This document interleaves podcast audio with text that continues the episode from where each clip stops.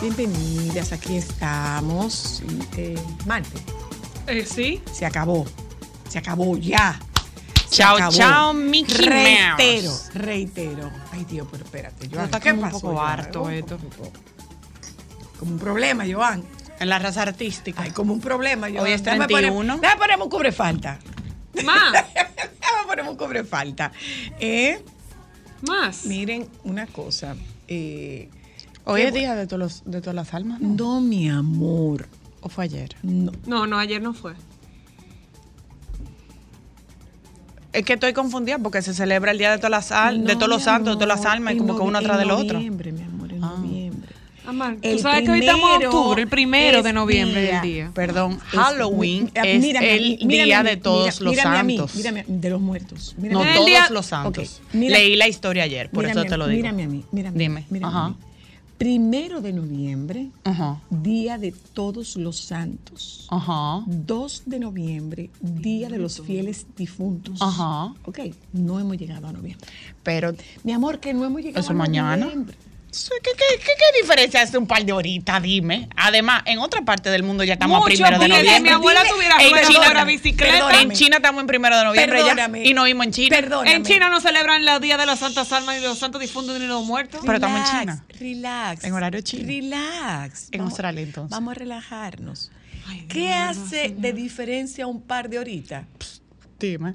¿Qué? Díselo a una mamá que está en labor de parto. ¿Ya tuve ahí? Sí, sí, sí, sí. O sea, 12 horas y 14 horas es lo mismo.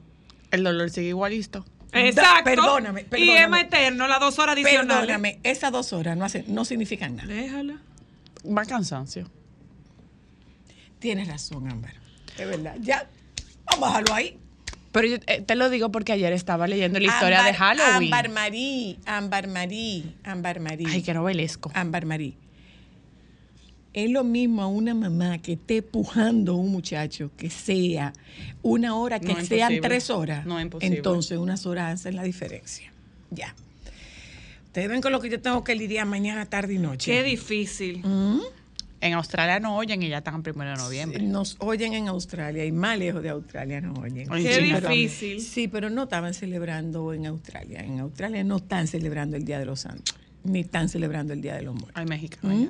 En México es el 2 de noviembre, en México. Y hay como una celebración de los animalitos también, de las mascotas. ¿Mm? Ay, de las almas pequeñas, ¿verdad? Qué destino tan grande. ¿Sí Ya. es de las almas pequeñas? No es mentira. Que son niños y son mascotas. Los niños y las mascotas. Ay, yo pedí que pusieran a Dolce en el altar. Y los galgos, más o menos, ¿dónde van? ¿En qué día? Porque son una alma pequeña. En las mascotas, mi amor. Saludos. Hello. Cultura general.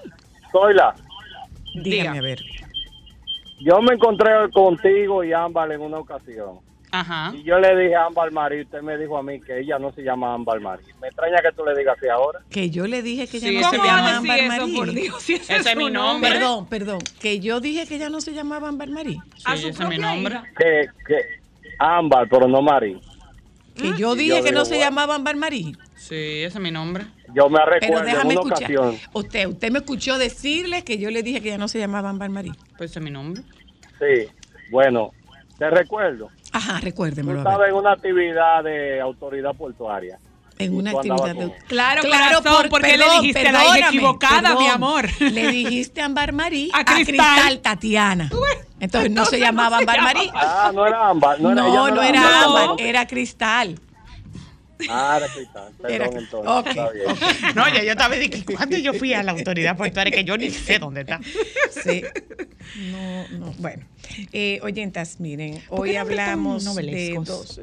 ¿Por qué se usaba tener nombre de telenovela en ese momento? Quedan bonitas para los boches, en verdad. Pero quítatelo entonces, mi amor. para boche está Tiene divertido, la- pero con una no, gente sin segundo nombre tú para boche no está como, no, chu- no es como no. chulo. Ay, es verdad. Joan, tú tienes segundo nombre. Y cuando tu mamá te lo dice, tú Con- te pones derechito, ¿verdad? Los segundos nombres para boche nada más. No, señora. pues No, para, Para, para, boche y para eh, cuando hay boda o, o eventos oficiales, que no sé por qué obligado te dicen para echar boche no hace falta tener dos nombres. Ahí es más divertido. No, no, no, no, no, no. Para echar boche no hace falta tener dos nombres. Para echar boche lo único que hace falta es firmeza en la pronunciación del nombre. Cristal. Pero porque a mí usan par de ejemplo. Ok. Joan. Hay problema. Tú sabes que en TikTok hay un reto de ¿Cuál? la, de, de la mujer latina y la chancleta. Entonces hay varones que tienen a su pareja y su pareja dice, yo confío en mi pareja latina. Entonces ponen un vaso y ella tira la chancleta de diferentes ángulos y siempre la pega. Ya lo sabe, ya lo sabe. Claro, mi amor, eso viene en el Esa- ADN, el manejo de La, localizo. la chancleta, la chancleta, le puedo buscar, eh, Joan, búsquense, búsquense una imagen de Ricochet Rabbit ¡Ding, ding, ding! y Drupalón. Ricochet Rabbit eh, disparaba y las balas de Ricochet Rabbit eran Tenían- igualitas a las samurai, igualitas a las Ellas tenían samurai. vida y se devolvían. Te encontraban donde tú estabas. Y te Sí, tocaba, sí, te tocaba la puerta, la bala de Ricochet Rabbit te tocaba la puerta. Y, cuando tú abrías, ¡pum! explotaba. Explotaba. Y doblaban en esquina y se devolvían. Decían, Pa' no, no, que para acá, sepa. para atrás. Pues mira, esa magia tiene la chancleta de las madres dominicanas. Ahora, ¿quién Cuando se una inventó madre- ponerle otro nombre una gente? Eh, cuando. Mira, el tema de, las, de los nombres tiene mucho que ver, de, de mi época, tiene mucho que ver con el calendario Bristol, ¿no? el calendario Bristol, el almanaque Bristol, porque una cosa era el calendario y otra cosa era el almanaque. El almanaque Bristol eh, todavía lo hay en algunos, en algún, eh, todavía lo hacen, En algunos lo pueblos lo distribuyen en algunas farmacias. El almanaque Bristol traía inclusive las fases de la luna y se utilizaba el almanaque para, para cultivo, para siembra, para cosecha. Y para nombrar gente. Para- no, el almanaque no se usaba, los ciclos lunares no se usaban para eso. Lo que pasa es que el almanaque traía cada día, y de hecho, el, el usar el traía lo hago intencionalmente, porque en la calle te decían... eh, eh, Eso está interesante. En la calle te decían, eh, no, que ese fue el nombre que yo traje Ah. en el almanaque porque el almanaque hacía mención del santo del día. Pero, lee. Entonces, Ah. si era más de un santo, te, Te ponían, ponían todos de los nombres de todos los santos. Ah, Pero por eso que ahí. tú tienes tantos santos. Oigan esto, cultura con no, sabrosura. yo no tengo nombre por eso. Mi nombre, mi nombre No, no, están, mi nombre no están en el, Almanaque. mi nombre no está, no vienen del almanaque. Hay una Santa Zoila. No lo sé, mi amor. Del almanaque está el Mercedes, porque también esa es otra cosa. Del almanaque no, del santoral católico está el Mercedes. Ay. El Carolina por mi abuela. Pero ¿qué pasa? Que hubo una época en que aquí, si te iban a inscribir o te iban a bautizar y tú no tenías un nombre de un santo o de una santa, No te bautizaban. no te bautizaban con ese nombre, te ponían otro. Iriguaba. Iris se llama Antonia Guava por eso. Ay, Porque santo. el padre dijo, no, no, no, no hay ninguna santa Iris, Antonia. ¡Ay, Dios! Tradicionalmente, el almanaque Bristol era un cuadernillo que sale al público cada diciembre con información general para el siguiente año, como predicciones del estado del tiempo, mareas para cada mes, el mejor momento para pescar, eclipses y demás datos astronómicos, horóscopos y avisos publicitarios, entre otros contenidos. Déjame ver quién lo fundó. Señores, el almanaque Bristol es desde 1832. Fue inventado por el farmacéutico Sirenius Chapin Bristol en 1832. Cu- ah, esa es la cara que aparece en el almanaque, cuyo rostro aparece en la portada de dichos libros. Según un artículo del medio de la cadena de noticias británica BBC, Bristol lo utilizaba con el fin de promocionar los medicamentos de su laboratorio. ¿Mm? Y ustedes eh, se acuerdan que le dije el calendario Bristol y le dije, no, no, no, no era calendario, era almanaque, porque hay una diferencia. Sí, ¿cuál era? Eh, además de compilar todos los días de un año, el calendario también indica las fases lunares o el santoral del día que se trata, en realidad, de un almanaque. O sea, el almanaque no son solamente, no es solamente un calendario, es que además de ser calendario, tiene la información de fase lunar, de la marea, de los eclipses y otros datos astronómicos. Y el horóscopo también O sea, es un almanaque, eh, un almanaque es un calendario más completo. Ah, pero mira, muy bien. Y eso existe todavía.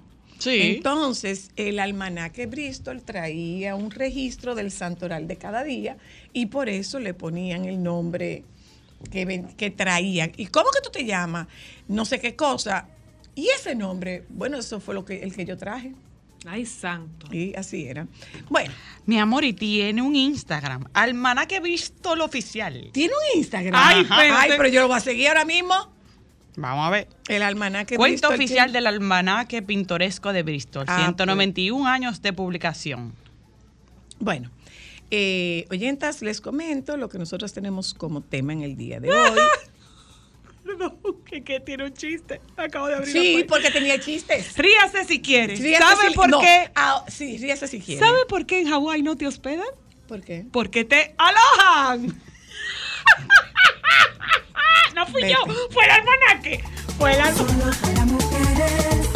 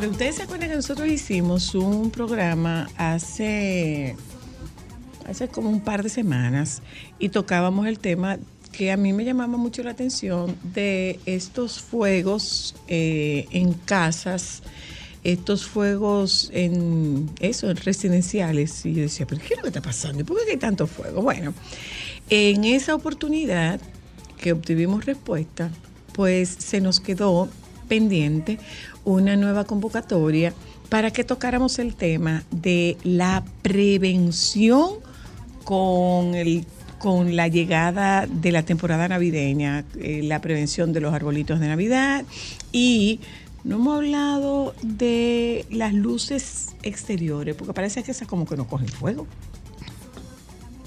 Vamos a darle, parecería como que no. Es verdad. ¿Es verdad? Entonces, eh, o, o será que no se expande? Porque, O no porque sé. no encuentra. Vamos a ver. ¿Usted sabe de fuego? No. ¿Usted sabe de fuego? No. Por ¿Yo eso trae- de fuego? no, tampoco, por eso vamos a preguntarle al coronel Rodríguez. eh, de, lo, de, de los bomberos del Distrito Nacional. Mire, eh, eh, don coronel, ¿por qué no cogen fuego las detenciones afuera? Bienvenido. Bendiciones. Esta se compra todos los años, yo ¿Por qué creo. no cogen fuego la, la- eh, es el arbolito, lo, inflama, lo flamable? Fíjese, lo que pasa realmente es que la mayoría de los elementos o componentes de lo que están diseñados los arbolitos son materiales sintéticos. Sí, es y una vez eh, las temperaturas que producen las luces logran alcanzarlo, en la mayoría de los casos, pues se produce el incendio. Pero básicamente eh, un gran porcentaje de estos incendios en arbolitos son dados por la gran cantidad de luces que se colocan muchas veces en un solo conector. Como ¿Y cómo es que lo vamos a hacer? Porque ya se van pegando una y otra, una y otra, una y otra. Entonces, ¿cómo lo vamos a hacer? Excelente. Como usted mismo dice, esas conexiones es agregando una extensión de otra. Pero al final todas Van a Van a terminar en la misma conector carga. O un tomacorriente como generalmente se le conoce. Ok. Entonces, lo ideal sería que nosotros se haga una evaluación primero de esa carga energética que va a tener el arbolito en comparación con la condición del tomacorriente donde se va a conectar.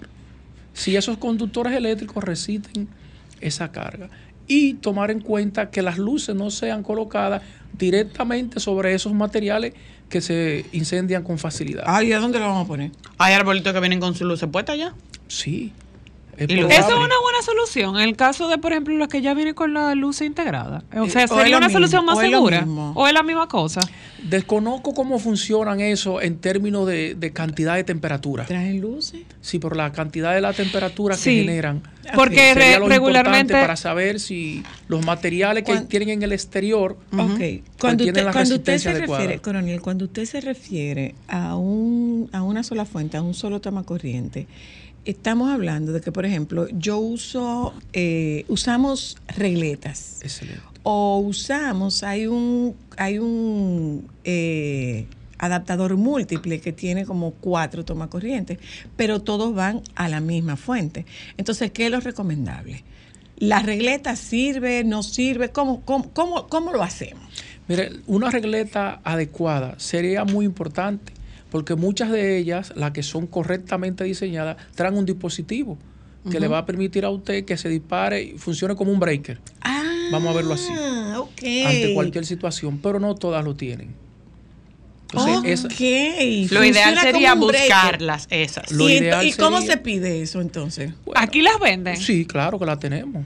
Es una regleta, eh, en términos de referencia, es una regleta común, es decir, puede aparecer en muchos lugares. Lo único que el costo es superior Más elevado. al- a la común. Bueno, pero yo tiene- le voy a pero decir algo. como un breaker. Yo prefiero ese costo Funciona. al Y costo hay- de un y hay apartamento o una casa. También que usted lo coloca, que no son regletas, que es para un, un solo dispositivo que también le funciona como un breaker. Un UPS podría ser, Sí, ¿no? Sí. Sí, porque el, el UPS regula voltaje. También puede ser un regulador de voltaje. Pero al final, los, los arbolitos, básicamente, los incendios son por los materiales de los cuales están construidos. Y eso está lleno de, materiales flamables. Por ejemplo- ¿Se dice inflamable o flamables? Inflamable. Inflamable. Una pregunta, coronel. Eh, cuando yo voy a sacar todo lo que tiene que ver con mi arbolito, sí o sí las extensiones, debo revisarlas. Si hay alguna que está pelada, no la forro con tape y la desecho o la uso.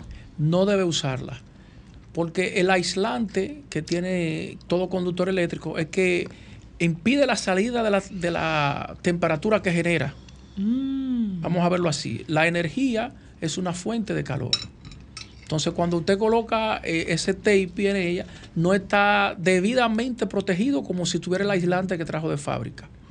E incluso eso podría en un momento dado producir una lesión a una persona. Ah, Entonces, por eso todas esas tensiones que guardamos del año anterior debemos revisarlas cuidadosamente Una antes de una. volver a utilizar. O yo, si usted tiene esa extensión que cuando usted le estaba poniendo, le estaba dando corriente, bótela. Oye, espérese un Y en momento, base a eso, una espera, pregunta. Espera, espera, Cristal. O sea, lo recomendable es que yo vaya probando las extensiones una a una antes de instalarlas, porque eso es un tema. Sí. Que muchas ¿No te veces. das cuenta? No, muchas veces tú pones la extensión y después que tú dices, ah, pero mira, esta no funciona. Entonces, lo recomendable es hacerlo una a una. Sí. Antes de instalarla. Antes de. Ahí vamos viendo las condiciones en las que están. No solamente si prenden, sino las condiciones que tienen. Porque muchas veces pueden prender y tener alguna dificultad. Y empezar, o, o puede pasar que, por ejemplo, empiezan a pestañear, que eso significa que O lo que yo te no digo que te da corriente cuando tú la tocas, pero prende. Entonces, Pero si tú no la tocas, tú no te das cuenta que está haciendo un falso Coronel, contacto. y en base a eso de las extensiones, una eh, otra pregunta. Ellas deberíamos tenerlas con un eh, con una vida útil, o sea, cada cuánto uno debería, porque uno compra las cosas de los arbolitos y la Navidad es muy costosa y uno quiere como que todo le dure hasta que uno se muera. Cada cuánto uno debe sacar esas extensiones y reponer con extensiones nuevas. Real y efectivamente ya no vienen con una cantidad de uso. Tú podrás ver en lugares donde un arbolito puede durar tres meses instalado, pero hay lugares que solamente tienen un mes. Entonces eso no, te, no, no hay una razón lógica que te diga a ti solamente úsala por dos años. Ok. Lo ideal es revisarla sí antes de utilizarla. Ok. Porque la que me dura a mí cinco años, de repente a otra persona le puede durar dos años solamente. Ok, una cosa, coronel. Voy a comprar eh, materiales para, para mi arbolito. ¿Debo tener o lo recomendable es tener un Extintor. extintor? No solamente para el arbolito, sino para el hogar en sentido general. El extintor es la primera línea de combate de incendio, porque es un equipo que lo puede tener toda persona en todo hogar, eh, en términos financieros o económicos es accesible y de un uso o manejo Fácil. muy fácil, que incluso hasta un niño ya entre los 10 años puede utilizar un extintor. ¿Cómo se usa correctamente un extintor? Fíjese, los extintores donde son instalados tienen un, vamos a llamarlo así, un letrero o unas indicaciones que se llaman realmente instrucciones de uso, Ok. que le indica a usted que el primer paso es que el extintor debe estar colocado de manera vertical. Vertical. Tiene un pasador o un precinto de seguridad que está ubicado dentro de lo que es la palanca de accionamiento. ¿Qué es la, ah, que el- Como si fuera una granada, se porque se le mete un dedito así. ¡fu! por la parte donde se toma, ese pasador o precin- tiene ahí un precinto de seguridad que impide que el pasador se retire solo, sino que siempre haya que tener una actividad de retirarlo. Ok, ajá. Una vez que usted retira el pasador, toma la manguera, apunta sobre la base del fuego y, una, y después acciona la palanca que está en la parte superior del extintor y esparce todo el producto en el área incendiada. Vamos a decirlo como en dominicano. Agarra el extintor por la cosita que sale, sí, por, por la cosita por donde se agarra. Por el Que es como un ganchito, ojal, claro. un ojal. Por- la vamos a palanca, decirlo- la vamos a parte decirlo- superior. Vamos a decirlo en español. Ok. Agarra el extintor por la, por la palanca, que ti- tiene una cosita, tiene un, pa- un palito. El extintor tiene en la parte superior, o sea, más bien vamos a dividirlo en dos. El cilindro, el cuerpo, Ajá, ajá. y la parte superior es una palanca. Ajá. Tú toma el extintor por la palanca, ala el pasador que tiene el extintor, saca la manguera, apunta sobre la base del fuego y aprieta esa palanca por donde usted lo está cargando, esa misma palanca. Ok, usted aprieta, eso es lo que distribuye. ahí sale el producto Ok. y con eso ya se extingue el incendio. Entonces, ustedes están haciendo una recomendación. Vamos a ver. De lejos, de cerca, el extintor, por arriba, por abajo, aunque yo vea el centro, pero ¿cuál es la forma más correcta? Va a depender del tipo de extintor y del tamaño. Porque Es la que eso es complicado. Digo, No, no, no, no, complicado, no sino que tiene muchas clasificaciones. o sea, un extintor no apaga todo, ¿verdad? No, jamás. Habíamos dicho en, en una intervención Sí. anterior de que los extintores están basados en el tipo de, De fuego material. que van a apagar. Ajá. Y la clasificación de los incendios son por los materiales que se involucran. Entonces, por ejemplo, yo tengo un extintor de CO2, que ustedes tienen algunos aquí en, en la edificación. Ese es un gas. Ese necesita mayor acercamiento al incendio que el extintor de polvo, porque el polvo se desplaza con más facilidad. Claro, Ok, hacer partículas más pequeñitas. Exacto. Esa es la razón de que va a depender del tipo de extintor y del tamaño. No es lo mismo un extintor de 5 libras que uno de 20 libras. El de 20 libras tiene mayor cantidad de producto y, Y más yo me puedo alejar ¿no? un poco más. ¿Cómo se sale de una casa que, te- que esté inundada por el humo?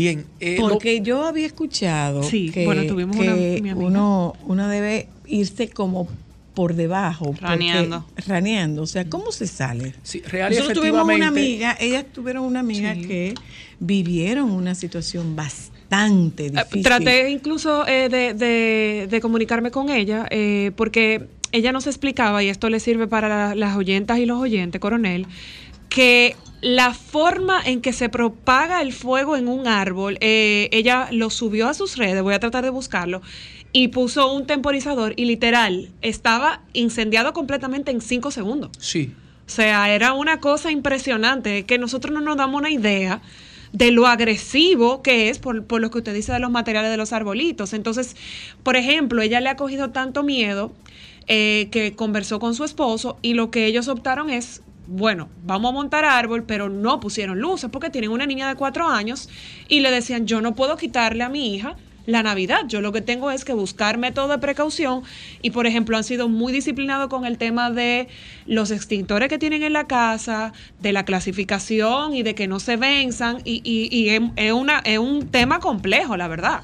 Sí, real y efectivamente, dadas las condiciones que tienen esos productos, generan bastante humo rápidamente. Y es, es real que en fracción de segundo, como decimos en buen dominicano, pues usted tiene completamente el árbol incendiado y se genera una gran cantidad de monóxido de carbono. ¿Cómo salimos? Entonces, real y efectivamente, sí, la parte inferior de la estructura es la zona de menos riesgo o la que le permite a usted desplazarse más fácil, tener visi- visibilidad y al mismo tiempo poder respirar. Dado que Usted el monóxido de carbono, sí, Asciende. es un poco más pesado, perdón, un poco más liviano y se Y sube. mantiene en una atmósfera Alta. dejando un espacio ¿m? entre la superficie y la estructura en sentido general. Por eso ustedes podrán eh, dar- haberse dado cuenta en algún momento que en un combate de incendio que los bomberos intervienen, que no tienen los equipos que debieran tener, pues siempre utilizan la parte inferior de la estructura, buscando ese lugar donde, Ese túnel, como quien dice. sí, más o menos, ese lugar donde las condiciones no es que son muy favorables, pero en sentido general del resto de la estructura es la parte más cómoda o más flexible para poder desplazarse. Ok, entonces, finalmente, vamos a ver. Una regleta y la pido, la pido así mismo en, en Sí, el. en lo el- ideal es utilizar una regleta de esas que tienen un dispositivo de seguridad que funciona como un break. Entonces, eso lo pido así en una ferretería. Sí. Ok. Eh, utiliz- eh, revisar las extensiones antes de colocarla. Una, Una, una. a una. Eso sería lo Lo correcto. ideal sería tener un eléctrico que haga ese trabajo. Mejor páguele ese dinero a una persona experta. Bueno, va a ser un poco complicado que alguien traiga un eléctrico a la no, casa. regularmente las personas que montan árboles tienen experto en eso, Bueno, porque al el- final Lo que montan árboles, pero los árboles se mon- tú lo montas como una actividad familiar. Entonces, que podamos saber cómo lidiar con esto y si tú no tienes como, si es una tradición tuya, poner el árbol en tu casa. Pues, por ejemplo, en mi casa, el árbol lo ponen ustedes y no, no, no buscamos a nadie que nos ponga el árbol. este año yo voy a sentar el coronel y le voy a abrir un ponche ahí. Entonces, entonces, compramos una regleta y pedimos la regleta que, que Que tenga que tenga un- esta seguridad, que tenga un dispositivo de seguridad. Eh, probamos las extensiones una a una. ¿Qué más? Tenemos un extintor. Recuerda lo que él dijo el, el programa pasado, hay que revisar que ese enchufe esté en buenas condiciones. Sí, que por- si porque lo- recuérdese que por lo general eh, los tomacorrientes usted lo utiliza al momento que va a usar un equipo. En el caso del arbolito, pues vas a tener mucho más tiempo conectado directamente, probablemente varias horas durante toda la noche. Entonces, debe revisar ese tomacorriente. ¿Qué primero. hago con la regleta? ¿La apago o la desconecto? Cuando vaya a apagar el arbolito, Ajá. lo ideal es desconectarla. Desconectarla. Y no dejarlo prendido la noche entera ni cuando yo estoy fuera de la casa. Que usted sabe que hay gente que dice, ay, voy a dejar el árbol porque ya lo puse, te tiene que estar prendido la noche entera. Lo ideal es que esté prendido mientras haya personas en la, en la casa. sobre todo por lo que significa desde el punto de vista de la luz. Porque el consumo, porque a nosotros, lo que nosotros decimos usualmente es, le falta luz, le falta luz y le metemos más bombillo y más bombillo y más bombillo. Saludos, soy la luna del pasado. No, pero, del, pero muy del pasado. pero muy del Entonces, pasado. todas esas luces acumuladas en un solo lugar van creando esa temperatura a la que nos referimos. temperatura, Y en un momento dado, pues viene lo que solamente hace falta. Una fuente de calor o una llama abierta para que se produzca el incendio. Aló, buenas. Hola. Una cosa. Aló, buenas. Aló, Le escucho. Soyla, ¿cómo están? Bien, gracias. Agregar algo. Eh, sabe que cuando la gente instala el arbolito, cuando lo está desinstalando después, no tiene la misma paciencia Ujú. y embolla las extensiones y eso. Entonces, cuando la va a reusar, ya han sufrido algunos daños que la gente no prevé, porque ya yo lo voy a quitar y lo voy a tirar por ahí, a ver si lo uso el otro año. Entonces, tienen que tener cuenta con eso. Cuando lo vayan a reinstalar, revisarlo bien. Es verdad. Sucede mucho. Muy amable, muchas gracias. Mire una cosa. Eh, ¿Qué va a pasar con los fuegos artificiales? Porque se supone que eso está prohibido. Se supone que la venta está prohibida. En la actualidad existen empresas que están autorizadas a distribuirlo o más bien a utilizarlo para eventos. A usarlos, pero no a venderlos. No, eh, en el cuerpo de bomberos del Distrito Nacional eh, están ya registradas esas empresas que pueden hacer show de fuegos artificiales, que están debidamente registradas en todos los organismos que intervienen Pero en eso. no, pero no como, no como individuo. Es que eso está No, no, para la venta no. Es que vi en estos días un sitio que estaba anunciando una venta de fuegos artificiales y yo dije, pero es que primero que no son artificiales, son de artificio, porque artificiales no son, queman. Entonces no son artificiales. Y la base de esos fuegos es la pólvora. Entonces, eh, otra vez, mire, en eso nosotros tenemos que reconocer ese, ese trabajo eh, eh, que fue la, la gota que cayó sobre, sobre la piedra, que fue Uchilora. Uchi asumió esa campaña hasta que finalmente se logró, porque nosotros teníamos una media de 10 niños quemados todos, todos, todos, todos los años y grandes quemados por un tema de fuegos de artificio. Entonces, eh, se prohibió la venta y ahora me dice usted que se vende exclusivamente a empresas que puedan manejar estos, estos fuegos, pero estoy viendo locales que están anunciando venta de fuegos de artificio. Entonces, ¿sería venta para personas individuales o eso está prohibido? Realmente desconozco esas empresas o negocios que estén vendiéndolo, porque generalmente la importación de esos productos Está prohibida. está autorizada por otro organismo que no es el cuerpo de bomberos. Ok. Entonces deberíamos ver ahí realmente el procedimiento de eso. Es que se necesita un sería permiso. bueno, sí, Sí. pero sería bueno que eso lo revisen. ¿Sabe por qué? Porque nosotros, afortunadamente, afortunadamente, no tenemos, eh, afortunadamente, ya no tenemos casos de niños con fuego. por- Gracias a por- Dios. Gracias a Dios. Por Y, esto. y eso que usted dice de la cantidad de los niños, eso era básicamente durante la Navidad. Sí, en la Navidad. Pero en los procesos de fabricación, hubo un, un periodo en los años 90 que de esas fábricas clandestinas que teníamos, eh, la mayoría de los de las personas que intervenían eran niños y llegaron a fallecer muchos niños durante el proceso de fabricación.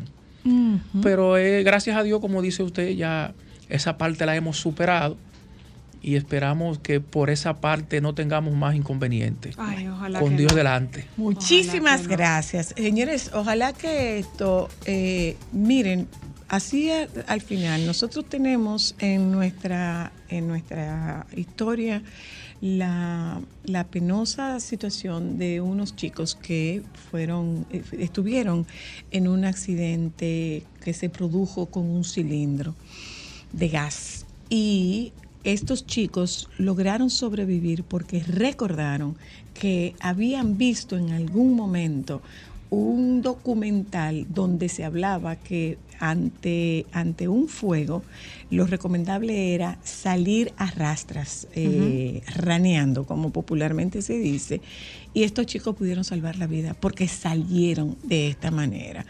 Ojalá que así como a esa familia les sirvió esa información, a estas familias nuestras les sirva la información, que les suene una campanita que digan, espérate, que en solo para mujeres dijeron que revisáramos esto, esto, esto y esto. Cuando usted esté comprando todos sus elementos de Navidad, que no se le olvide, que no se le olvide, si no tiene, comprarse un extintor y si tiene, ver que esté en condiciones óptimas para su uso. Excelente. ¿Mm? Muchísimas gracias. Nosotras en este momento despedimos al coronel Genaro Rodríguez del Cuerpo de Bomberos del Distrito Nacional que nos dio la información de cómo nosotros debemos prevenir cualquier accidente en nuestro hogar ocasionado por el, el arbolito de Navidad o por los adornos de Navidad. Nos vamos un momento a publicidad. Ya volvemos. Momentos solo para mujeres. El doctor Héctor Valcárcel está con nosotras, médico infectólogo. Una pregunta, doctor. Porque obviamente usted sabe que nosotros, como típicos dominicanos, siempre tratamos de minimizar el tema de los síntomas y la gravedad del dengue. En el caso de todo lo que nos han dicho durante todos los años, es que el peligroso es el hemorrágico. Y muchas veces los pacientes no toman medidas hasta no llegar a ese punto donde las plaquetas empiezan a bajar. ¿Hay complicaciones antes de eso? ¿Qué pasa cuando hay gravedad? No necesariamente por el hemorrágico. Mira, eso es una excelente pregunta. Y dado eso que tú acabas de decir, la mayoría de las autoridades de salud pública en el mundo y la literatura en español específicamente ha erradicado el término dengue hemorrágico. Ya el Ah, término dengue hemorrágico no, No existe. existe. Solamente se habla de tres tipos de dengue. Dengue sin signos de alarma, dengue con signos de alarma y dengue grave. El problema con el dengue no tiene que ver específicamente con algún proceso extra de sangrado. Tiene que ver con que parte del líquido que tenemos en los vasos sanguíneos, en nuestras venas y en nuestras arterias, sale hacia los tejidos, sale hacia el músculo. Y ese líquido que debería estar dentro de los vasos sanguíneos simplemente no está. Y al no estar presente, baja la presión arterial. Claro. El paciente se deshidrata y por eso es más importante una evaluación de un paciente con un cuadro febril que se sospecha dengue, porque repito, las plaquetas simplemente es una de las muchas aristas dentro de esta enfermedad. Momentos solo para mujeres.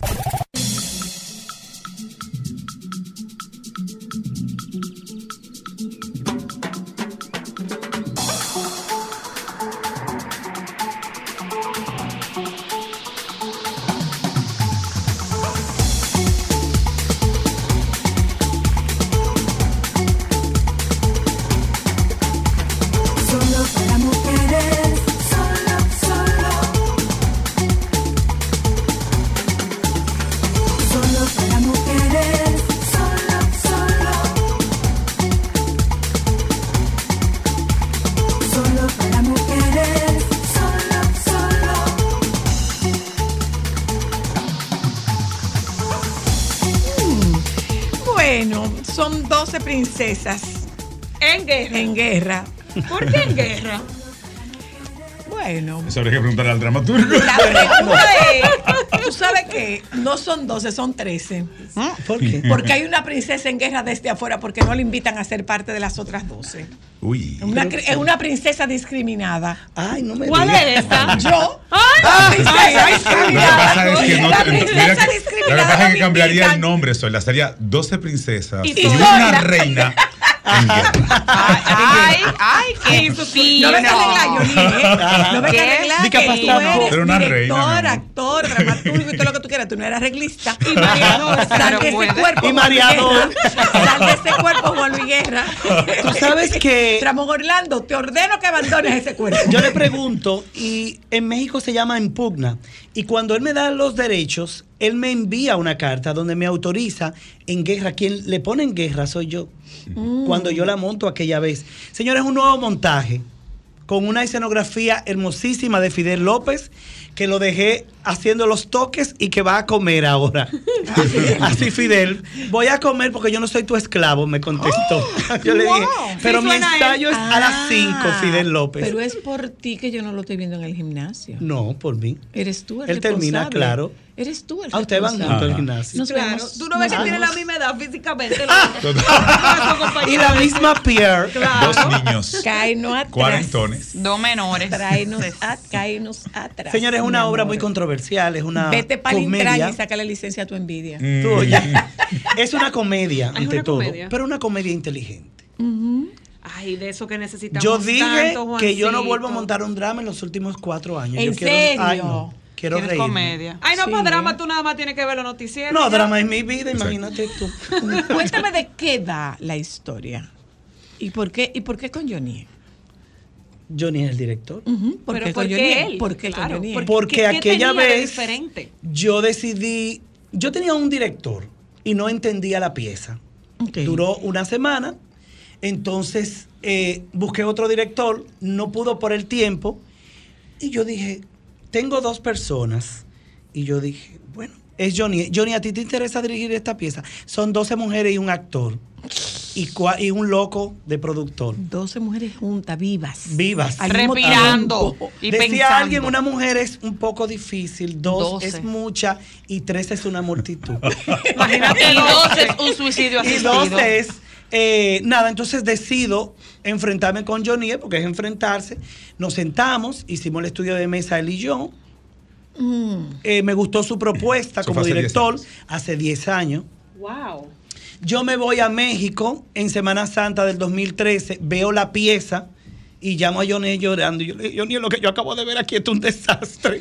Busca un cuaderno petete y cuando yo llegue nos vamos a sentar para yo contarte. Así mismo fue, yo le dije. O sea, ¿no te "Busca gustó lo que viste? No, lo que yo vi porque esa obra me la recomiendan. Un socio. Y yo le dije, Johnny, yo me estoy cayendo muerto. Yo estoy en un pueblo que se llama Ciudad Satélite y aquí está Luz Clarita haciendo Esmeralda, el personaje de Johnny.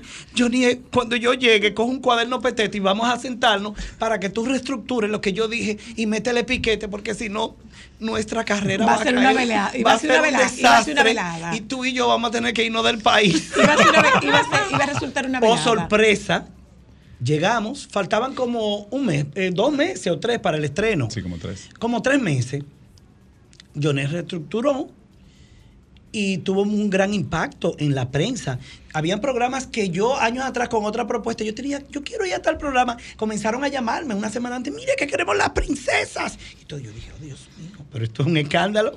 Entonces salió 12 princesas en ese tiempo y salió muy dignamente.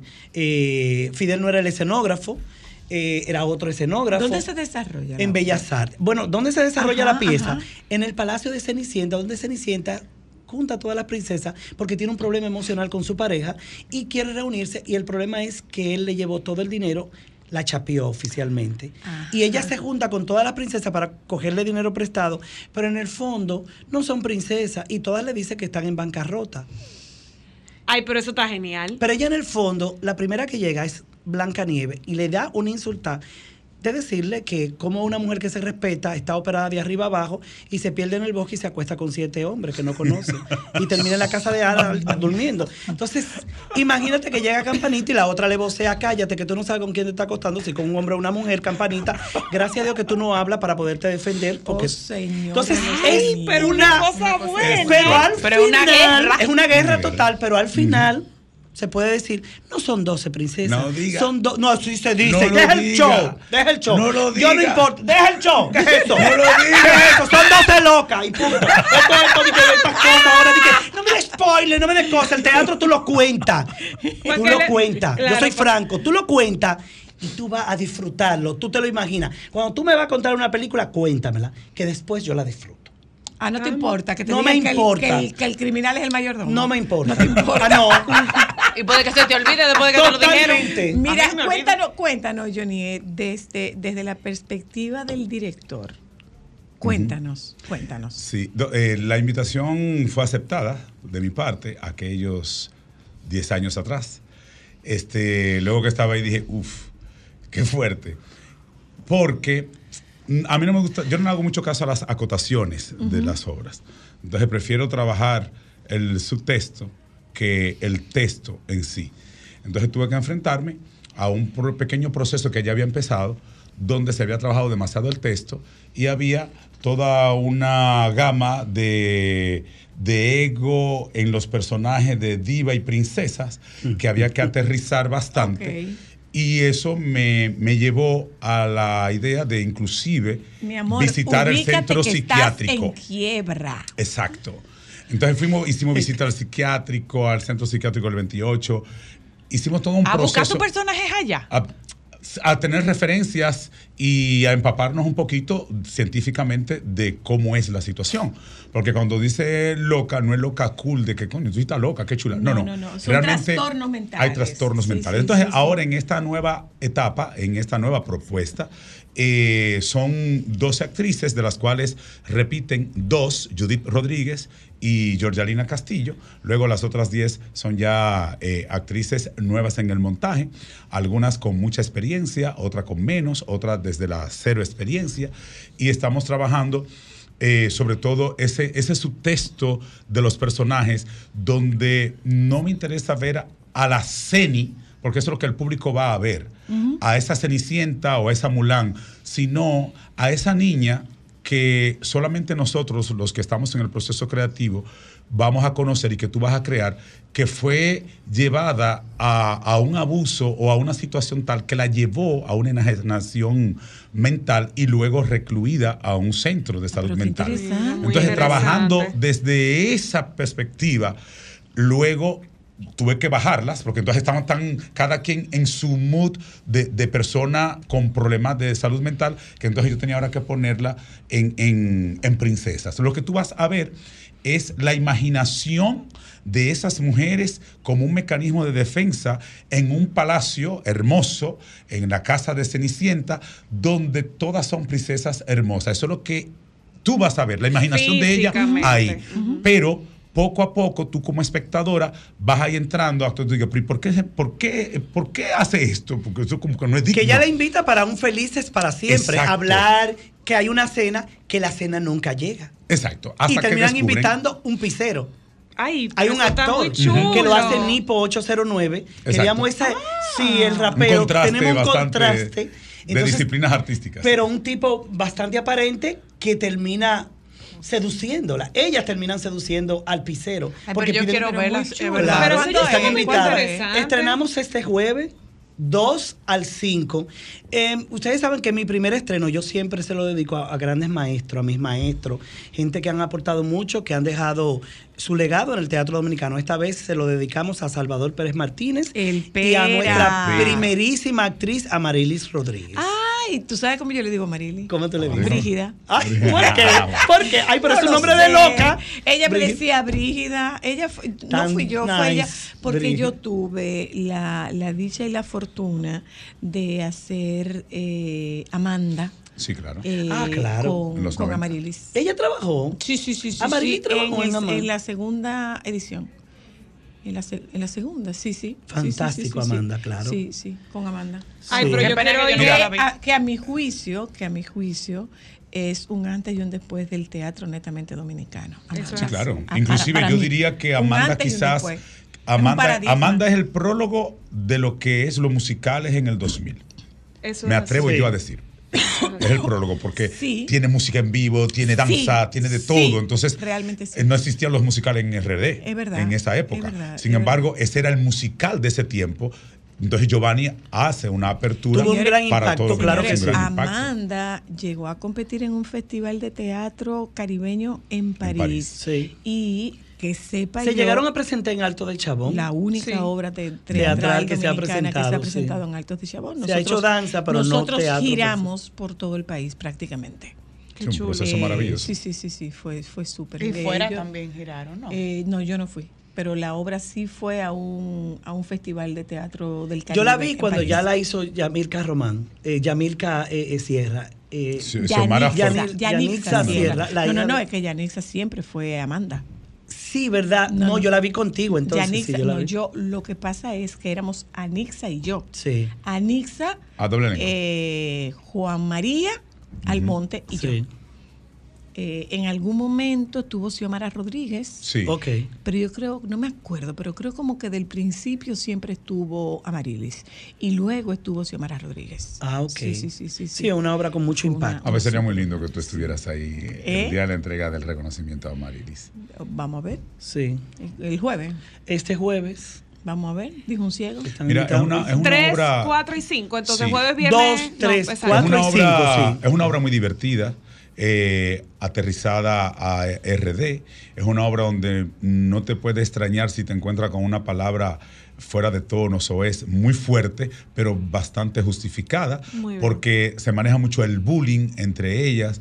Hay un problema grave de, de racismo también. Entonces se destaca en el montaje que tú no necesariamente lo ves en el libreto, ni en el montaje, es un montaje nuevo, un montaje fresco. Entonces, tú ves toda esa pincelada, pero siempre desde el humor. Entonces, Claro. tenemos el humor, pero le tanto lo metemos. necesitamos Sí, claro, tú te vas a Ay, reír, sí. te vas a reír, y en un momento tú dices, ay, ¿y qué fue? Pero en ese ay que fue, no te vamos a dejar que bote tus lágrimas. No, no, no. Sino de una vez flojamos para que tú vuelvas a, a disfrutar de lo que está pasando.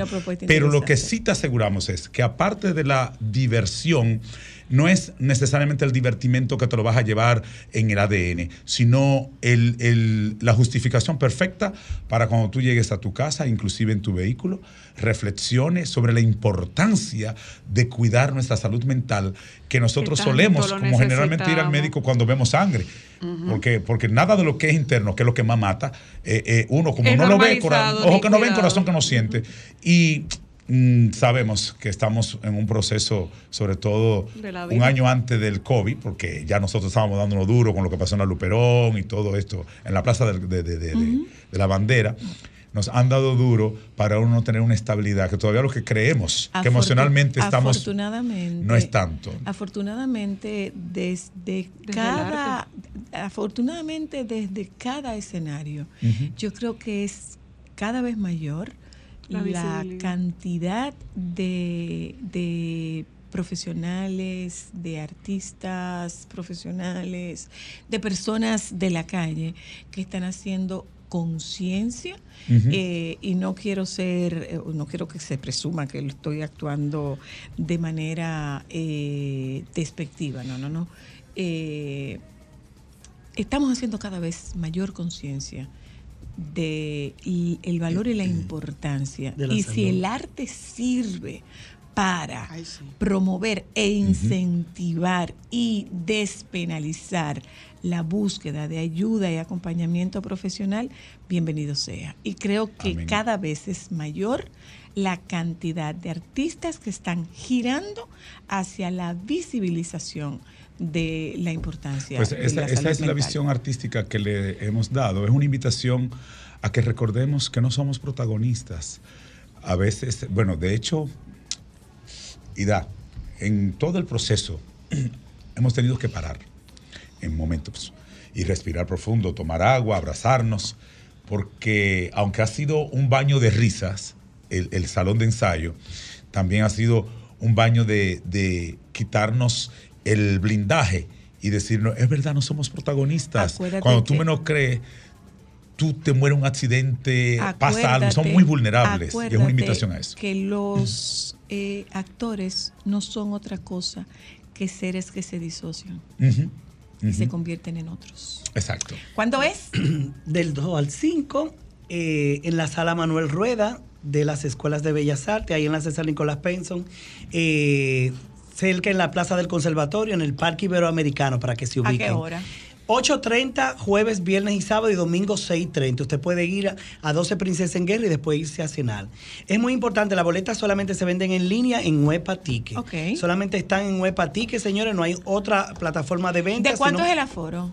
Eh, 556 butacas. Diablo. Sí. Y muy cómodo que Y está. vamos muy bien, El y muy buen aire acondicionado, y Ay, hay sí. parqueo Sí, hay- hay. Yo que hay vi. todo. Pues ahí nos vemos, como decía el circo de los hermanos. No, y recordarle que tenemos a Jenny ve- ve- Blanco. Sí voy, sí voy. Y recordarle que después que terminemos, un patrocinador muy eh, maravilloso nos va a llevar a México a ver la propuesta de allá y nosotros nos vamos, terminando el montaje el domingo, nos vamos al DF, todo el elenco, a ver elenco. 12 Princesas en Pugna, México. Así que no se pierdan del 2 al 5 en la sala Manuel Rueda con Jenny Blanco, Judy Rodríguez, Georgia Paula Castillo, Ana. González, eh, Paula Ferri, eh, Melissa Santos, Irina Lía Briones. Peguero, Lía Briones, Madison Díaz, Marta Cabral. Marta Cabral, sí, ya ahí están todos. Un viaje, gente. María Sí, Tavares. Un ya. viaje, gente. Gracias, Johnny. Gracias a ustedes Eh, Vamos. señores, sí, claro que vamos a ir. Una cosa, aquí está la mochilera.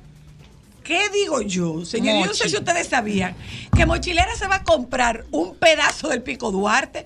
Ay, ¿cuál es la Solo eso justifica que esta mujer arranque para el Pico Duarte como cada, como cada tres horas y pico. Quiero que ya se- volvemos.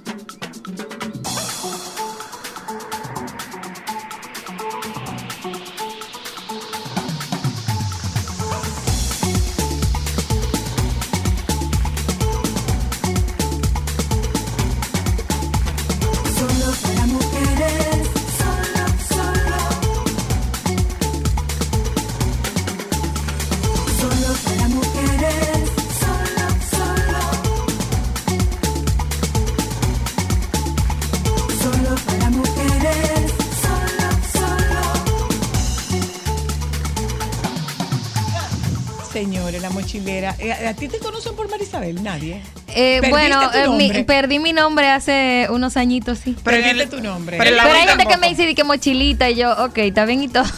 Pero en la universidad no te, no Bueno, te no decíamos por Marisabel, te Marisabel, decían tampoco no Maggi. No, porque que en la universidad yo todavía no tenía. No, no era el mochilera. Pero tú ni siquiera en la, en la uni era Bueno, Maggi. en No, era Maggi. era Maggi que me decía, Bueno, que es mi el segundo nombre apellido. o el apodo lo perdiste. Lo perdí hace y tiempo. adquiriste un nombre Mochi. que es tu, tu Mm, nombre más. comercial, tu marca. O sea, tú ya te llamas marca. Exacto. Exacto. Tu alter ego, mochilera. Mochilera. Abreviado ahí, porque ni siquiera es mochilera para el mundo, no, mochilera y yo qué. O mochi. O mochi, mochi. mochi. Mira una cosa. Ay, eh, mochi eh, suena como, como un sí, dulcito. le dicen mochi. Ajá. Le dicen Creo mochi. que dulcito de- japonés, algo japonés así. chino, no me acuerdo. Rico que son. Una cosa, eh, Mari- Marisabel.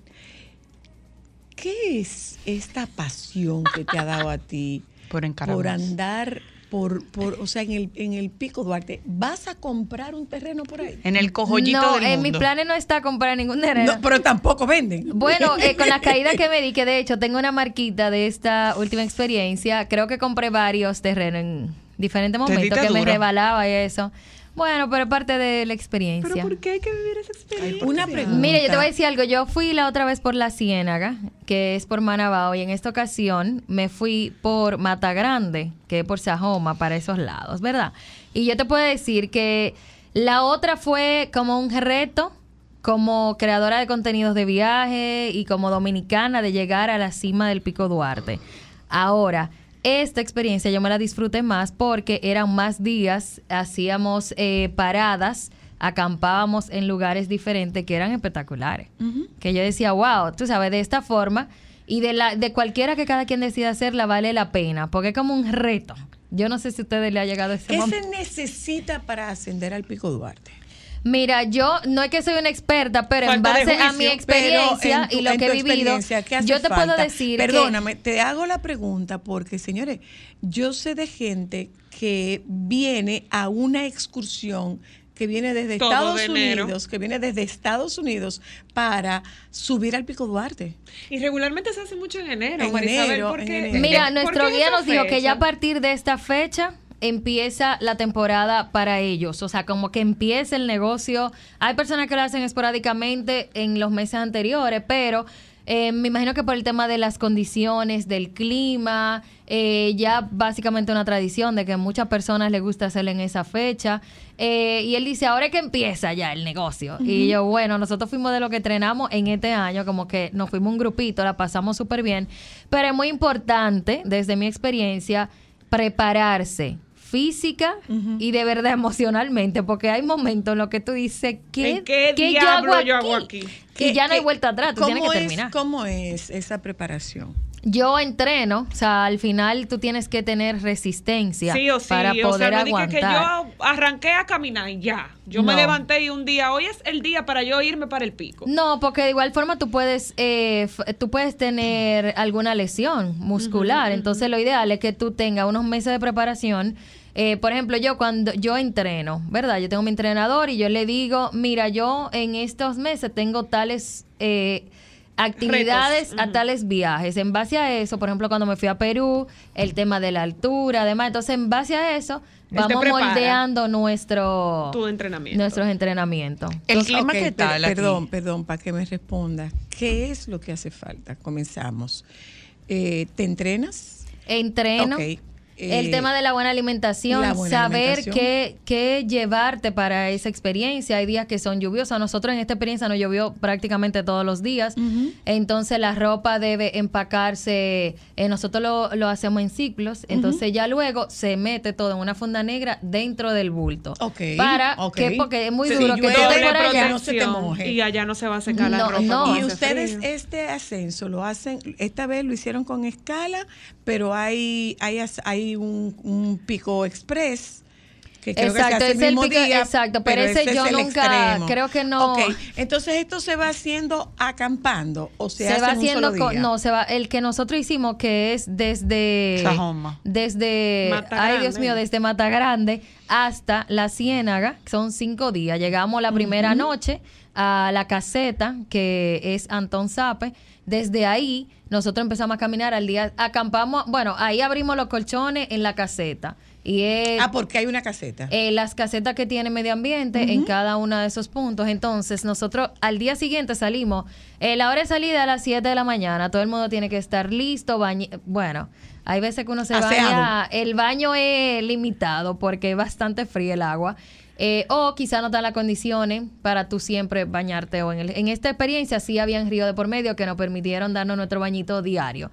Entonces, eh, la salida, cada quien empezamos toditos juntos, pero ya luego, que eso yo le digo, por ejemplo, lo que van en pareja, no te, no te quilles si tu pareja te deja botado. No es que te deja botado, es que es Su ritmo y tu ritmo no el es ritmo igual. de cada persona es tan diferente que cuando tú te quedas y que déjame atrás para acompañar a fulanito de tal, tú te agotas más. Ahora una pregunta, Marisabel. Eh, ¿Cómo tú haces esos tramos sola, sin perderte? Eh, bueno, hay guías adelante, guía en el medio y guía detrás. O sea, por lo menos nosotros la ruta que hacemos es con acompañamiento. Ok. Eh, si hay en el tramo de tal punto a tal punto, ustedes van a ver en caso de que en un momento, porque hay momentos en los que tú estás solo, pero ah, están los trillos, que tú sabes por dónde tú vas a irte.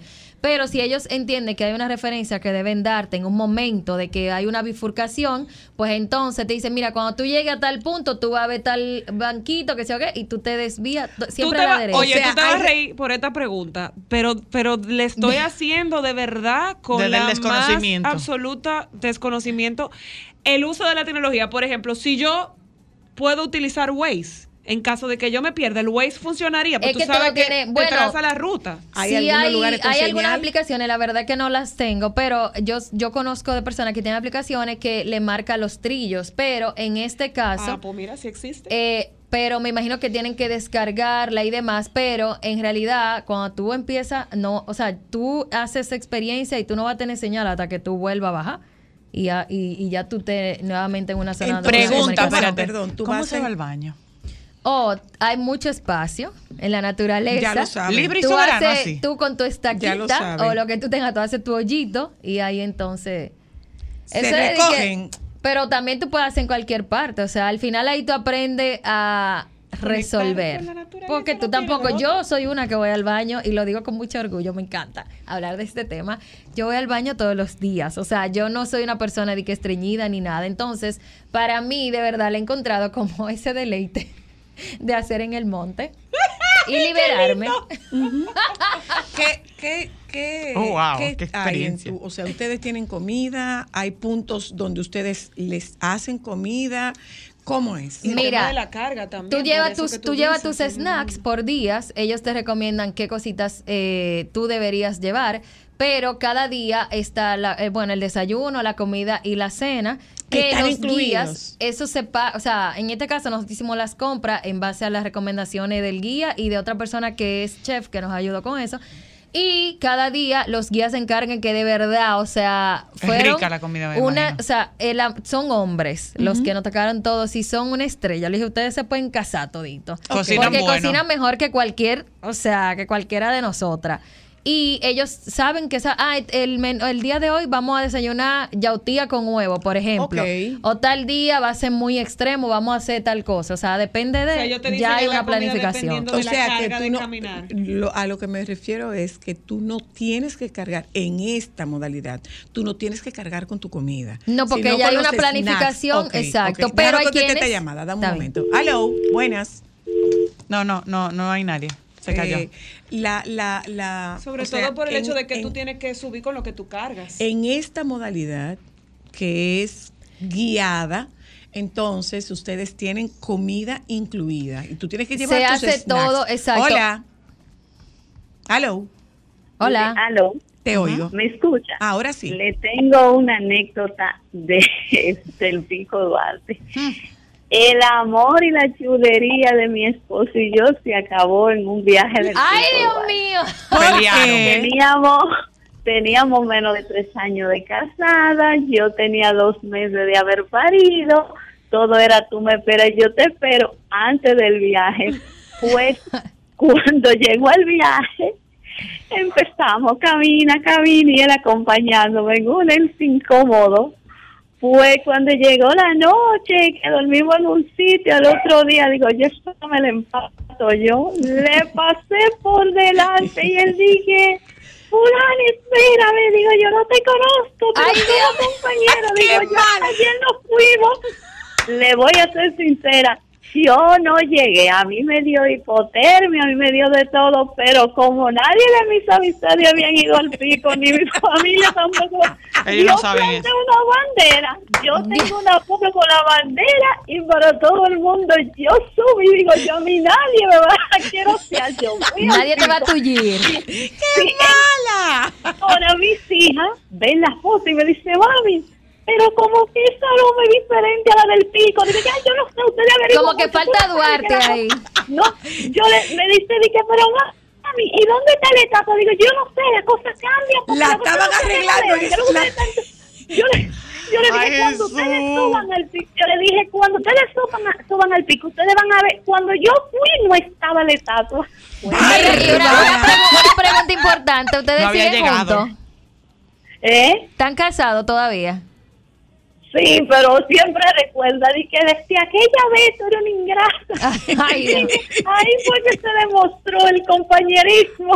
Mira, no es fácil. Eh, eh, eso, ¿cómo tú sueltas en banda a- al otro? Porque tú dices que tú, No, si te porque no es- retrasas, no te es- ca- te agotas más. Yo, un ejemplo que de hecho lo viví en una de las dos experiencias que tuve, yo dije, ay, déjame ir como con, le-", porque hay una persona que va como, le dicen como la que va recogiendo, o sea, siempre hay alguien atrás. Al que se queda. Exacto, que pala, la parte del grupo, o sea, de los organizadores, o sea, no puede quedarse nadie solo atrás, porque ahí sí hay un tema, cualquiera se puede perder. Claro. Entonces, al final, eso te agota, o sea, hay personas que tardan más en llegar, por ejemplo, yo llegué, salimos a las 7, a las 12, por ejemplo, cuando fui a las 12, a la 1, algo así, pero hay personas que llegan a las 8 de la noche, a las Jesús. 7 de la noche, entonces, eso depende mucho de las condiciones físicas. Por eso es recomendable, si tú vas al pico y tú de verdad quieres vivir la experiencia, te- eh, trata de prepararte para esa, esa experiencia que vas a vivir. Porque no es fácil. ¿Cuánto es el peso que tú puedes cargar sobre tus hombros? Si necesitas los, los palos,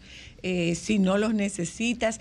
¿Y qué es lo más raro que tuviste ahí? Si tú supieras que yo no vi como nada de que extraño. ah, No hay en- en- animales, no, yo no vi. y- bueno, y- yo no vi nada extraño. y aves? Hay muchas aves, pero yo no vi nada de que, que yo pueda decirte, ay, vi un animal extraño. No, para No, nada. No te encontraste un Sí te puedo decir que he visto de los paisajes más lo hermosos. pasa- lo que pasa es, señores, que hubo un ingeniero que se perdió una vez y eso hizo que se nunca lo encontraron. Y eso hizo que bajara la frecuencia de la gente yendo al, Al pico. al No, y hay pico. personas y, que- y hay leyendas urbanas, por ejemplo, qué sé yo, Nunca que tú te vas a apareció encontrar Bueno, hay chupacabra. de la- eso, pero eh, en las noches se lo cuento, pero yo me paro cuando pasa eso, porque imagínate tú, yo metida por allá arriba y que yo no puedo dormir, yo no puedo escuchar nada de eso, a mí me da miedo. Entonces yo, ah, ok, pues déjenme arrancar. ¿Con qué se iluminan? Eh, tenemos los foquitos. Eh, Es oscurito, sí. oscurito de noche. Sí, o sea, de noche tú tienes, por eso te dicen tú tienes que llevar tu linterna, tú te- todo lo que tú necesitas, hay un listado de, de recomendaciones que tú necesitas. ¿Y el cielo en la noche qué tal? Bueno, depende si te- hay días que no pudimos, o sea, Ver que no lo vimos estrellado, pero hay otros días que sí, o sea, una belleza, es como que un hotel de mil estrellas, como ¿Cuánto, dicen. ¿Cuánto cuesta eso? Eso varía. A ver. En este en, caso, en las dos ocasiones que tú fuiste, por ejemplo, en enero y ahora, ¿fue el mismo costo o, o varió? no, ahora fue más, porque éramos... Eh, o sea, tú fuiste dos veces este año. yo, yo fui el año, no, yo fui hace dos años y ahora, creo. Sí, fue hace dos años. Porque sí. yo también fui al tetero, que es otra experiencia también. Pero este año nos salió un poco más costoso porque éramos, er- er- este fue un viaje entre amigos, no fue Más que más yo me sumé a una excursión de alguien que ya tenía el viaje planificado. Entonces nos salió un poquito más costoso. Éramos 12 personas. Pero por, ¿Y por dónde cuánto, ronda? ¿Por cuánto ronda? Ujú. ¿De, ¿De cuánto? ¿De cuánto podemos hablar Bueno. en presupuesto? Eh, un- no, no es exactamente el monto, pero Déjame oscila entre esto y aquello. Viajando contigo, yo sé que es lo más barato que sea posible. No tenga la menor duda. No, Hola, porque conmigo aló. nadie se va a ir porque es que yo no vuelo. por ahí. Hola.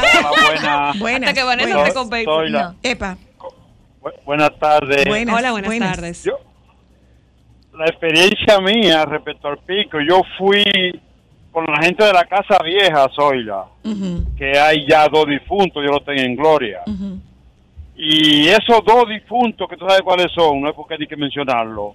Claro que Yo sí. llevé algo de usted, bebida, usted se está llevé- usted se está refiriendo a don Willy y a don Álvaro.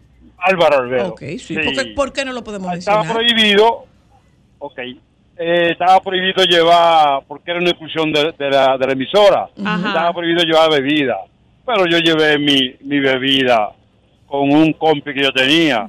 Cuando estábamos ahí arriba, cuando estábamos ahí arriba, en una cabañita ahí trancado, llegó Willy como en son de investigación. Dice, no, no, no, pero está bien, está bien, pero denme, denme- denme una copita y yo voy a mandar a don Álvaro para acá. don Álvaro llegó ahí. Claro. Aló, hola, buenas. Va el radio, por Sí. favor. Le escucho. Buenos días, buenas tardes. Buenas. Eh, Esmil Pichardo le habla. Hola, Esmil Eh, Pichardo.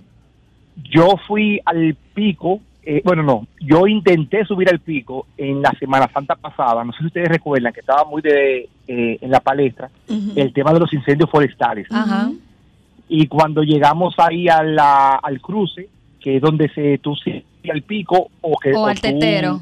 o al tetero, a partir de ahí no pararon y no nos dejaron continuar para el pico Duarte y tuvimos que seguir para el tetero, un viaje no planificado. Eh, fuimos al tetero, muy chulo, el, el viaje al tetero, el camino estaba muy difícil porque estaba lloviendo también y, y es mucho lodo para bajar. Algunas personas bajan, bajan en mulo, Ujú. es importante mencionarlo, que mucha gente no lo hace caminando el trayecto, sino que lo hace en mulo y las personas tuvieron que apiarse del mulo e ir caminando. Ahora, el próximo sábado, el mismo grupo que intentamos subir al pico, que no lo logramos, volvemos para allá otra vez. Un grupo como de... La 11, revancha. 20 Me mandan La fotos. revancha. Me mandan fotos, por Mira, favor. el tetero, el tetero es bello también. Y cuando yo fui, estaba, o sea, el lodo, yo se me, se me enterraban las piernas casi hasta la rodilla. O sea, Una fue difícil. cosa, Marisabel, a propósito de la temporada alta, yo no sé si tú has visto imágenes de lo que está- ha estado ocurriendo en algunos momentos en, en el Everest, que se arma un tapón. He visto, pero Hay una congestión, puede darse el momento si hay una temporada alta y como te estoy diciendo, vienen gente de Estados Unidos para subir al pico en enero. Ahí, ¿cómo, cómo tienen el control de, de la cantidad de personas que puede acceder? Bueno, ¿Es eh, algo que ustedes han yo no, yo no hago excursiones, pero sí he escuchado a mis amigos que hacen excursiones. Eso se, o sea, se tiene que pedir, pe- se tiene que pedir unos permisos para para poder hacer ese tipo de experiencia. Hay una cantidad específica. Yo sé que este fin de semana se va un grupo. Bueno, Vane va para allá. Dios mío, no sé cómo puede. ¿Otra vez? Pero ella va para el tetero. No, pero ella, ella, ella y es ella muy- tiene su grupo, son como de 70 personas y hay otras personas que tienen 30 y demás. O sea, ahí ya hay un grupo grande Mira, de y, personas. y me está preguntando nuestro productor, ¿hay un pico express? Ay, eso suena como un Sí, pico hay, Sí, hay un Pico express, que se pero hace el es- mismo día. Hay gente que lo... Y de hecho es para marcar, o sea... O sea, es literal para marcar eh, eh, eh, eh, récords. Eso lo hace, eso lo hace Thais Herrera. Ah, bueno, Ajá. pero tú y yo hicimos no, pero pico lo de express. Thais, No, o sea, es una pico montra. helicóptero. Por eso mismo, eso Aló, express, yo no vi el cuenta. pico de lejos. Hola, No te Aló. untes, que no es así. le oigo. Señores, eh, mi experiencia del pico también fue excelente. Yo subí hace un tiempo, cuando yo era joven e indocumentado. Ay, Dios mío. Joven, feliz, indocumentado y sin deudas. Y sin Ay, vacunar. No, pero es que cuando tú estás caminando por ahí se te olvidan todos los problemas. Dígame. Ahora nada más me queda lo de lo de feliz y sin no y la deuda también. La Ay, Dios mío. Pero el tema es que mira, sobre la congestión, yo no vi congestión subiendo, porque yo subí como en cuatro ocasiones, pero sí vi congestión en el área de acampar. En la Había en compartición. algún momento, sí, mucha gente, y también en el tetero, mucha gente de muchos tours, y realmente no había mucho espacio para poner la casa de campaña. Pero de verdad, mi experiencia es que cada vez que subía, decía no vuelvo más, pero me estaba anotando al próximo. Mire, pero no me diga eso porque ya yo dije que no Dime. vuelvo. No vuelvo, amores, ya. No, yo sé que tú, tú te anotas, tú te anotas el próximo. Vanessa, sabe. Vane, Mira, Vane la mira, convence. Dice, dice el doctor Balcácer, dice el doctor Balcácer, no viajar cuando vaya al colegio Loyola. Ay, Dios. en el pasado iban con una planta eléctrica y parecía Villa Juana. Tiraban una especie de red eléctrica entre casas de campaña y era el puro bonche. Ay, Dios Entonces, mío. hay un tema que debe respetarse el ecosistema. Sí, no, y de hecho hay tener- letreros exacto. donde se especifican eh, el tema de no música, o sea, y todo. exactamente. Hay que tener mucho cuidado con todo eso, respetar, porque al final tú, Tú estás, estás, en- alterando un ecosistema. Exactamente. Y de verdad que para mí, yo digo que yo no vuelvo, es verdad, porque, porque es bastante Es agotador y es como cuando ya tú conoces la ruta y tú sabes a lo que tú te vas a enfrentar. No Es es, lo mismo que cuando tú no lo conoces. Entonces, pero yo creo que todo ser humano, al menos los dominicanos, en algún momento de nuestra vida, Déjalo hasta ahí. bye. debemos ir. Bye. Ah, pero ya tú y yo fuimos. Ay, no, no, no, no, no, no, no, no, no. O sea, no soy dominicana, sino No, soy pe- no, no, no, no, pero- no, fuimos. porque no todo el mundo No, quizá tenga sí. las condiciones físicas para hacerlo, pero hacer un esfuerzo de vivir esa experiencia, porque no es llegar solamente a ver, eh, o sea, llegar ver, a, la a llegar a ver la estatua. Es también Es el, el tra- es el trayecto, camino, saber camino. Qué tanto tú puedes dar, cómo tú puedes enfrentar las situaciones que se te presentan en el camino. Hay momentos en los que hay personas que se sientan a llorar y dicen que yo no voy a llegar, pero al final tú llegas porque es una meta que tú tienes eh, y que tú quieres lograr. Entonces, yo sé que no es para todo el mundo, pero para el que se anime a hacerlo, porque vale la pena. Dice, en Bonao el que no se baña se daña. Bueno, muchas- Gracias, doctor Balcácer. Gracias, Mochi. Eh, no, bueno, la, la, la pregunta del millón me enseña cuál es el terreno. A lo mejor te acompaño a comprarlo. No, yo voy a comprar, yo quiero comprar en Constanza. Ah, sí, claro. Ay, me sí. uno, me uno. No, Nos invítame. juntamos con ustedes mañana, si Dios quiere. Los compañeros del Sol de la Tarde están aquí. Quédense con ellos, por favor.